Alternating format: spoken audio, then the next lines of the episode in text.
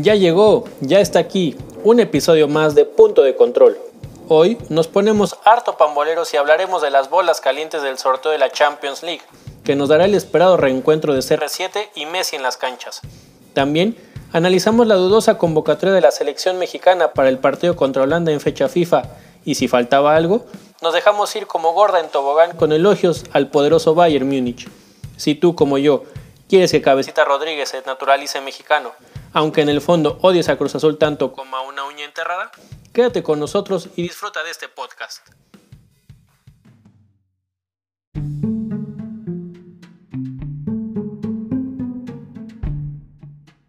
Jóvenes ilustres, queridos podescuchas y pamboleros de corazón, bienvenidos a un episodio más de Punto de Control, el bonito podcast de My Checkpoint, una comunidad geek deportiva y de entretenimiento que gusta hablar de pura tontería en este bonito podcast. ¿Cómo están jóvenes Felpo y Alf? ¿Qué pasó muchachos? ¿Cómo están? Contentos ya con grupos de la Champions por fin. Así es. En este episodio 7 nos vamos a ir directito a hablar de puro deporte porque ustedes lo pidieron y porque también queremos hablar nosotros de eso. Entonces nos arrancamos con Vamos a hablar de los grupos de la Champions, que tuvimos un sorteo con bolas calientes, bolas frías, y se nos dejaron venir los grupos. ¿Quién, se nos dejó venir? las bolas. Se nos vinieron las bolas calientes. Así es, y a quienes se les vinieron los rusos fueron al, Bayern, que lidera el grupo A, con el partido más atractivo contra el Atlético, eh, Red Bull de Salzburgo y Lokomotiv de Moscú, eh, parece que no tienen chance. Pero háblame del grupo B, Fellito. ¿Quién está ahí? El grupo B es donde tengo dividido el corazón. Tenemos a nuestro Real Madrid de toda la vida, acompañando, del, acompañando al Shakhtar Donetsk y al Borussia Mönchengladbach. ¿Lo pronuncié bien? Eso. No, pero... Y aquí, es donde viene, y aquí es donde viene la división de mi corazón, porque también está mi querido Inter de Milán, que parece ser uno de los grupos que tiene más posibilidades de tener un contendiente por el título, pero bueno, vamos también con el con el C y con el D que también tiene buenos buenos enfrentamientos. ¿Cuál? El C no tiene ni uno bueno, hombre. Mira, el C tiene en el C está el Porto. El Porto. A ver, Felpi, suéltate. Te, te, los cuento porque a mí también me prende que haya estado el Manchester City. Yo todavía tengo esperanza de que sí llegue Messi. Felpo, no, no mientas. a nadie le... La verdad, no. Perdón, tengo que, tenía que decirlo, no, no puedo más con esto. Eh, quiero ver a, Messi en el grupo C. No, pero En el grupo C, mira, está el Olympique de Marsella, Olympiacos, Porto y Manchester City. entre todos hay como 15 aficionados, entre todos los equipos. ¿Cómo ves? Ah, pues, ¿Cómo ves quién? Pues no está tan mal, ¿no? En el C yo creo que... No, en el C nos vamos con el Porto y el Manchester City, ¿no? Dejémonos de tonterías. La neta. La verdad, sí. pero, no, te, quería llegar no te enojes.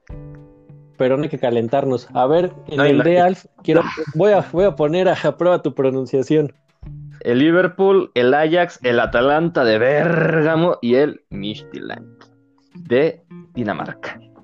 Eh, es justo. Parece ser que. Todos unos seres internacionales. Se lo lleva el Liverpool eh, y entre el Ajax y el Atalanta se disputarán la segunda plaza, ¿no? Parece indicar eso la lógica, pero pues ya ven que con el Atalanta y el Ajax pueden haber sorpresas. Pues sí, en este grupo de yo creo que después de Liverpool veo más fuerte al Atalanta. Aprovechando todo ese. Sí, todo el hype que hubo de la, del torneo anterior aprovechando ahí este, que muchos no llegaron, que no estaban en buen nivel, pero probablemente en este grupo D el Atlanta puede dar la campanada y también pasar a la siguiente ronda. Es buen equipo el de Gasperini. Exacto, y nos vamos al grupo F, el Pirri, porfa. En el grupo E, pues tenemos a ya y al Chelsea, que yo creo que son como los favoritos, ¿no? Porque al Krasnodar lo conocen en Es correcto. Y el, el Renz, el, el, Renz, el Renz. El Renz. Renz. Renz. Entonces, pues ahí yo me voy con el Sevilla. Pues sí, no hay más, ¿no? Eso sí está Buen equipo el de Lopetegui, ¿eh? Yo creo que se puede llevar el grupo porque el Chelsea parece que no arrancó muy bien y por ahí se le puede complicar. El Sevilla demostró ser un equipo muy sólido. Sí, en el grupo F vamos con el Zenit, el Dortmund, la Lazio y Brujas.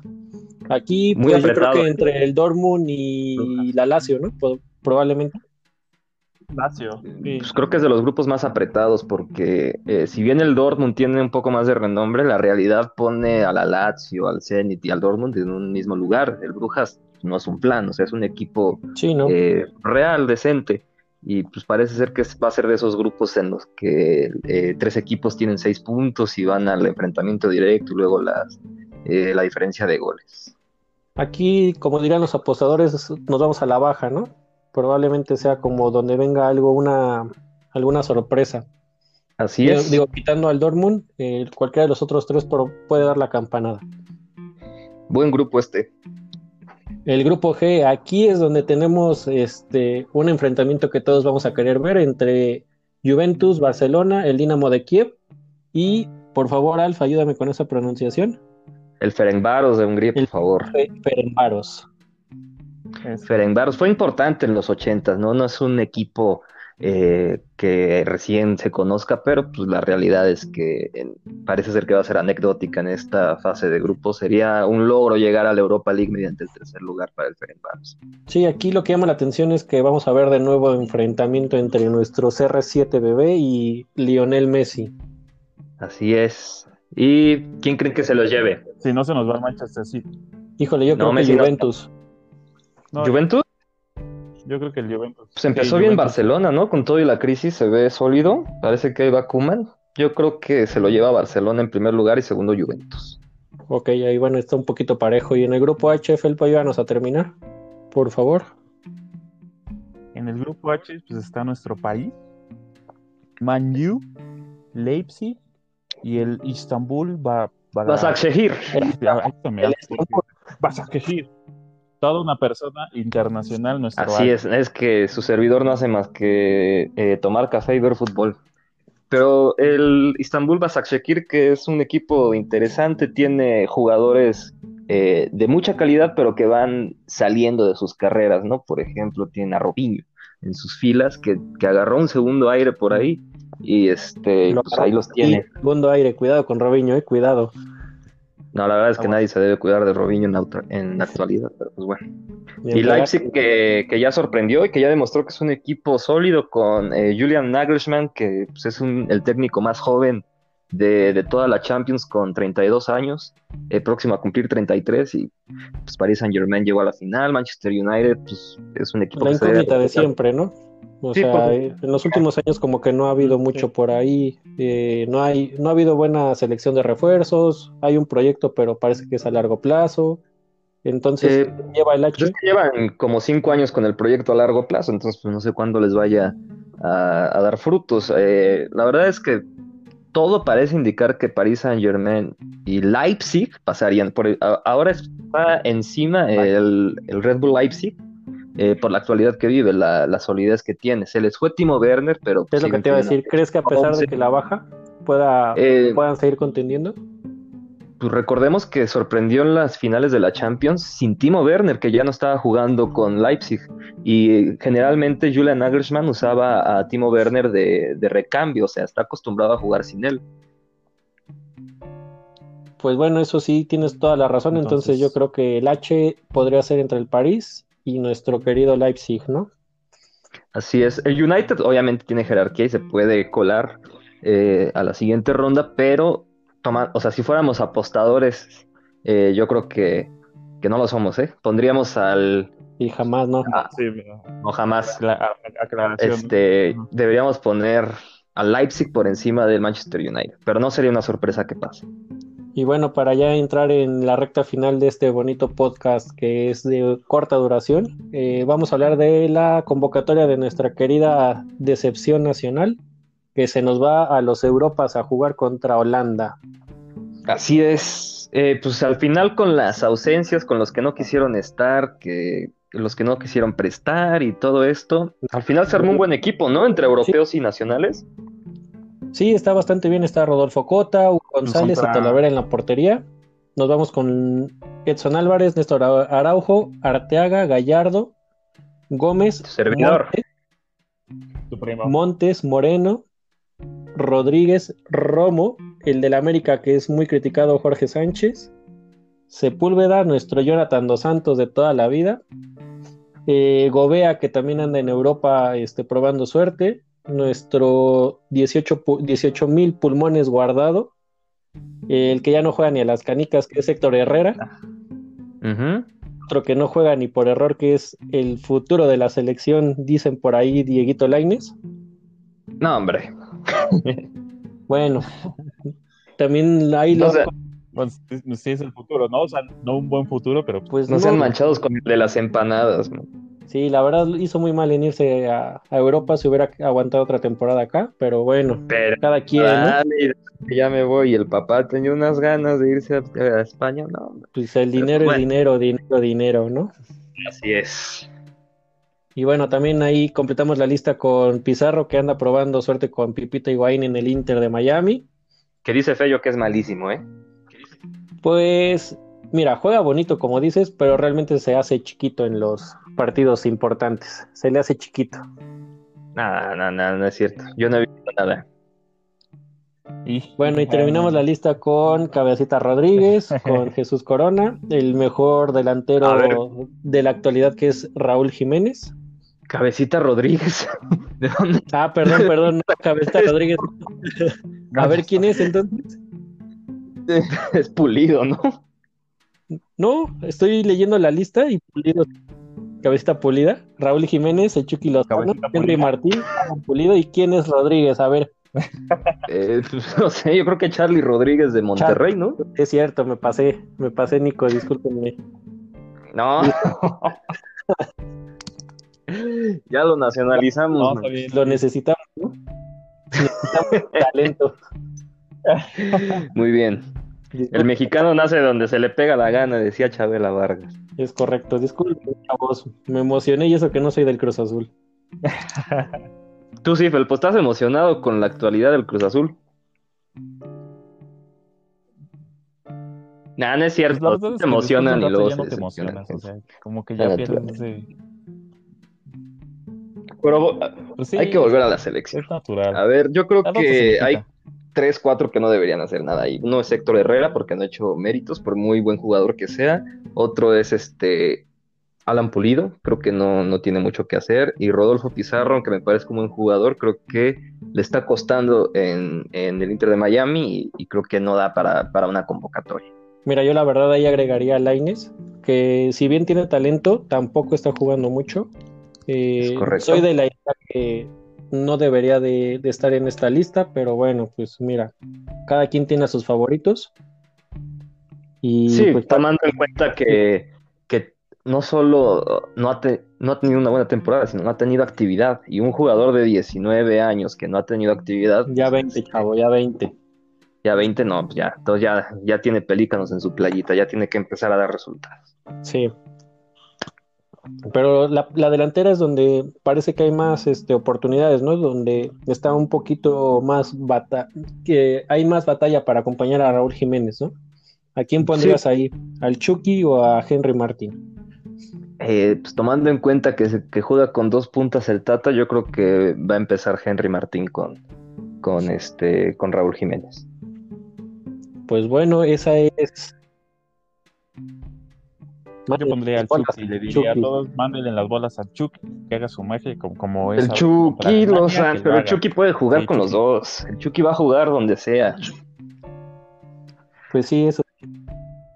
Todos somos el Chucky. Y bueno, ¿y la defensa el qué tal? ¿Cómo la ven? Final, Pues decente, ¿no? el Yo, eh, sabemos que, que Gilberto Sepúlveda de las Chivas le gusta mucho a- al Tata Martino, pero pues yo creo que va a defender la, la jerarquía de Moreno y quizá eh, sea defensa central en esta ocasión este Edson Álvarez, ¿no? Que conoce el fútbol holandés, que, que ha estado probando suerte en el Ajax. Bájenle al volumen, chavos, me escucho yo Sí. dos veces. ¿Qué huele con el eco ahí? ¿Qué pasó la, con la producción? Sí, no, yo Es- acompañando a Moreno, que Néstor, Híjole, Néstor. Araujo podría ser buen, ya estamos. buena dupla y que es una de son este dos jugadores que han estado manteniéndose ahí en la saga central en los últimos partidos. Puede ser, sí, pero recordemos que tuvo una muy mala exhibición en aquella goleada contra Argentina y pues, realmente se le adjudicó a él el desempeño de la defensa, ¿no? Que tuvo errores puntuales. Entonces, ya sabemos que los técnicos se casan y se divorcian con los jugadores en todo momento y para cambiarlos de idea está medio canijo y, puede que, ya me, chavos me desconcentro, no, no, me escucho a mí mismo. Algo está pasando aquí. Discúlpenos a todos, estamos en vivo. Como diría Alf, estamos grabando en vivo. Estamos grabando en vivo. Estamos grabando. Y pues bueno, eso ¿Qué día vamos a publicar? ¿Qué, día vamos a publicar esto? Se publica un día de estos, no vamos a decir cuándo para no quemar. Eh, sorpresa. Así es. Es correcto. Y pues bueno, para media cancha, ¿quién te late? Exactamente. Guardado y quién más. Ah, es que es que Guardado es el de siempre. Podría decir que. En eso estoy de acuerdo. Sabemos que Charlie Rodríguez le gusta mucho al Tata. La verdad. Charlie Rodríguez. Yo creo que Jonathan Dos este Santos, ¿no? También ahí tiene como muchas oportunidades. Podría. Mira, la, verdad es que Guardado. Sí, muy buen jugador. Sea porque trae toda la experiencia del universo. Yo creo que Jonathan también puede ser. Eh, recordemos que fue titular, ¿no? En la Copa de Oro que, ganó México, el primer torneo del Tata, que de hecho metió el gol, ¿no? Que, le dio el título a Martino y pues yo creo que eso, eh, ese va a ser el medio campo, eh, guardado con Charlie de contención y este Jonathan Dos Santos volanteando. Sí, que donde hay este duda después de la lesión de nuestro querido Memito Ochoa es en la portería. Hemos visto que Hugo González es uno de los preferidos por el Tata Martino, pero yo creo que es momento de que Cota salga de titular. ¿Cómo ven? Sí, sí, yo creo que están los dos mejores arqueros de la actualidad en la liga, eh, que son Rodolfo Cota y, Talavera, ¿no? Talavera que también ha tenido un extraordinario desempeño con los Pumas. Yo creo que Talavera va, a salir de titular. Yo creo que va, a dar un, un soporte con experiencia en la en la portería, yo creo que va a salir. Y en el medio tiempo puede cambiar la Cota, pero como ya vimos en actividad a, Hugo González, yo creo que entre Cota y, Talavera van a, jugar la portería. Es correcto. Bueno, y adicional, si no, ¿Al conejo? sí, el conejo de toda la vida, que deje de estar entrenando porteros en Cruz Azul. Al conejo. Pues a quién entrena si siempre juega Corona, tienen como a tres buenos porteros y siempre juega Corona. Pues nada más. Así Nada más denle chance, por favor. Nada que no le avisen al conejo. No ¿Y jurado el, el, futuro de la selección mexicana? ¿Qué pasó? No, pues es buen portero, pero pues está ahí, está calentando banca. Está guardado. Es que se le veían destellos de que todavía estaba verde, ¿no? Tenía buenas aptitudes, pero se le veía, ¿no? Como que algunas cuestiones de posición en en el área chica, ¿no? Algunas salidas le costaba, y pues con Robert Dante Siboldi, que fue un extraordinario portero, pues Uno de los mejores porteros que han jugado en México. Sí, muy buen arquero uruguayo que, que este, la, rompió tanto en Cruz Azul como en, Atlas. Eh, muy buenos recuerdos de Siboldi. Sí, quien también tiene buenos recuerdos para ya terminar con este podcast es el Bayern Múnich, que está rompiendo, mientras yo estoy rompiéndola con un eco en la producción de nuestro querido Felpo. Eco, eco, eco. Sí, estoy que no me la creo. Siete años esperando esto, de sufrir a Guardiola, de decepcionarme con Ancelotti y tuvo que llegar. Eh, Nos lo pensábamos. Así es, llegó el que menos esperaban, eh, un interino, Hans Dieter Flick, exjugador, eh, de medio pelo, la verdad, nunca fue un gran, un gran mediocampista, pero como técnico la está rompiendo. O sea, ha jugado 40 partidos, ha ganado 36 y ha ganado 5 títulos. Los 5 títulos que ha disputado los ha ganado. Es espectacular, está a punto de empatar la, increíble temporada épica de Guardiola con el Barcelona en, en 2011. Y también aquí la noticia es que Manuel Neuer pues es el mejor portero de la anterior edición, de la pasada edición de la Champions League. Le ganó la carrera a Keylor Navas y a Jan Oblak. Y pues bueno, también. Fue el mejor. Este, sí, no, no había manera como de que alguien le hiciera ahí sombra. También tu querido Joshua Kimmich. Mi chavo. También salió ahí premiado en esta. Eh, por la Champions League anterior, llena de pandemia. ¿Y mi Tito? Tutito también, dale, síguete con la lista si la tienes ahí a la mano, porque la verdad yo ya la perdí. Yo tampoco. Me importa el Bayern. Ganó mejor técnico eh, la. Hansi Flick y ganó mejor jugador y mejor delantero eh, Robert Lewandowski, Lewandowski. que tuvo una temporada descomunal, fue un monstruo. Si hubiera habido ba- balón de oro, hubiera sido merecido que se lo llevara. Esperó mucho, tragó eh, mucha crítica, mucha crítica porque en los momentos duros él desaparecía y pues la verdad, sin meter gol se le vio muy bien en la final y la semifinal de la Champions con solo un gol. Eh, fue muy importante su labor y merecido, la verdad merecido, eh, trabajó mucho y hoy por hoy es el mejor jugador de Europa aún teniendo a los dos astros. O sea, por lo menos no en cualidades, pero sí en, en momento y, y en efectividad en estos momentos. Es correcto, quienes no han trabajado y quienes se merecen la suspensión son nuestros queridos Titans y Steelers en la NFL, que por, ¿Por un qué? caso de positivos de COVID que llegó en nuestros queridos Titans, se pospuso el partido que se iba a Pero jugar el domingo a las sí, 12 sí. del día para la semana 4. Uy, ¿por qué? ¿Por qué? ¿Qué no pueden jugar como los Cholos con 17 infectados, incluyendo al técnico? Sí, acá no hay, no hay chance, de hecho hasta cerraron ya las instalaciones de los Titans, no, nadie entra hasta que esto se componga y pues el partido que como les comentaba está programado para el próximo domingo, no se jugará y están definiendo todavía fecha para que se pueda jugar el Steelers contra Titans. Y aquí queremos meter al 50% del aforo en el estadio. Maldita doble moral, ¿verdad? Maldita sea. Y pues Yo sé que urge el bar, todos estamos desesperados, chavos, pero pues hay que aguantar, es la salud. Sí, pero pues el dinero también es algo que aquí en, el- en la Liga Mexicana es algo que mueve bastante, por eso también los partidos de nuestra querida selección entraron con calzador, pero bueno, Pues bueno, ¿qué le hacemos? Claro. Aquí nos tocó vivir, diría Cristina Pacheco. pero es correcto. Y pues bueno, como así nos tocó vivir, también así nos tenemos que despedir de este bonito episodio de Punto de Control. Así Y es. regresamos con muchísimos más temas. Vamos a tener temas geek, vamos a tener deportes. también unos especiales de música, entonces estén pendientes. Últimas palabras antes de cortarlos. Saludos a Diego Lainez. A Cabecita Rodríguez. A Cabecita Rodríguez. No, A Siboldi, que no sé por qué hablamos de Siboldi. Así la vida. La Pues, vida. pues bueno, chavos, Así- gracias así- por escucharnos. Este fue el séptimo episodio de Punto de Control. Bye bye. Nos vemos, vamos a grabar el 8 de inmediato. Bueno, a, a transmitir en vivo, perdón. Vamos a A grabar. transmitir en vivo. Vamos a grabarlo en vivo. Bye. Nos, nos vemos. Bye.